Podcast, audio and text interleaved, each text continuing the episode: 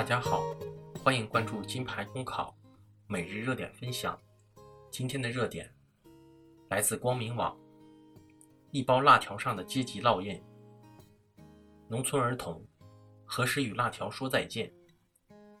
农村儿童多食用辣条等垃圾零食代替正餐。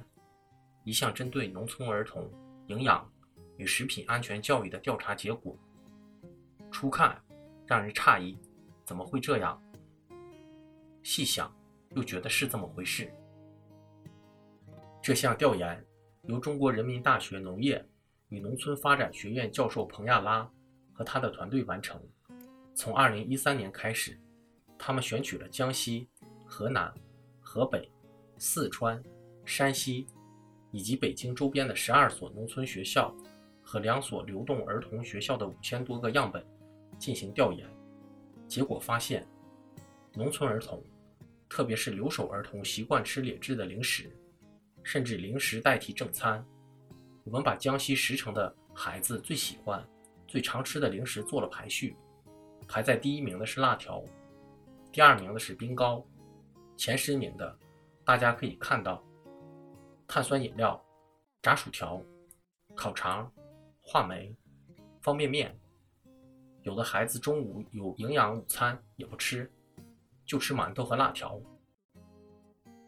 这个调查是和人们日常观察相符的，或者说，恰恰提炼出了人们见怪不惊、习焉不察的问题。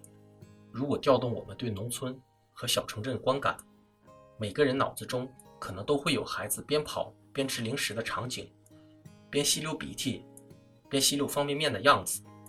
农村与城乡结合地带，一向是三无低劣食品的生产地和销售对象，食品安全状况甚至有甚城市。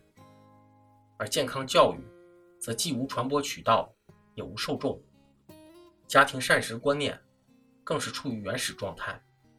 未成年人，尤其是留守儿童。流动儿童正处于上述三个问题的交叉点上。餐桌素来是观察社会生活最便捷的窗口，辣条身上也打着阶级烙印。从工业发达国家发展历史看，零食是生活水平的重要标志，甚至是划分社会阶层的一个参考标准。中国进入温饱之后，零食的多少与质量的高低。反映了不同的生活水准，吃什么，怎么吃，则逐渐成为社群分野和阶级分野的象征。农村儿童，尤其是留守儿童的零食中，包含了父母的爱、希望与愧疚，更表达了这些父母对何为美好生活的理解和实现这种美好生活所能调动起的全部手段。前者令人感叹，后者。则令人忧心。辣条阶层的特点，也可以从中老年群体中展现出来。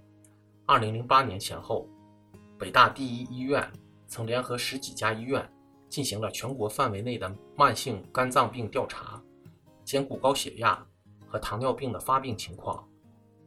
研究者拿调查结果和各地区的人均 GDP 对比，发现农村人口的患病率比城市人口高。而在农村人口中，人均 GDP 最高的那个等分，人均患病率最高。健康，并没有和富起来同时到来，同时到来的，其实是健康危机。这个结果和前述关于儿童饮食调查的结果何其相似。原以为经济条件好了以后，营养不良的孩子就变成了合格的孩子，实际情况是变成了超重和肥胖的孩子。饮食的阶层化和健康的阶层化，并非中国独有的现象，但却是转型期与中国社会短兵相接的问题。在浅层次上，它展示了基本公共服务全覆盖的紧迫性；在医疗、教育、社会关怀上，对基层社会提拉的重要性；在深层次上，它是提醒，仅在经济指标意义上看地区差异、城乡差异和阶层差异太过单纯。容易产生直线逻辑所特有的乐观感，社会资源分配的失衡、不公和与其相适应的观念、生活方式形成共生，并沉淀下来，才会造成难以跨越的阶级鸿沟。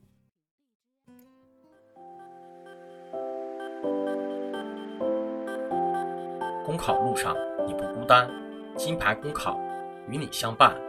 金牌公考是一个由在职公务员组成的公益性公考经验分享平台。近期，我们新上线了公考面试新专辑。如果你在准备参加面试，欢迎你随时进入播客主页关注收听，同时也可以关注金牌公考微信公众号，接收我们每天最新鲜的节目推送，随时与我们交流互动。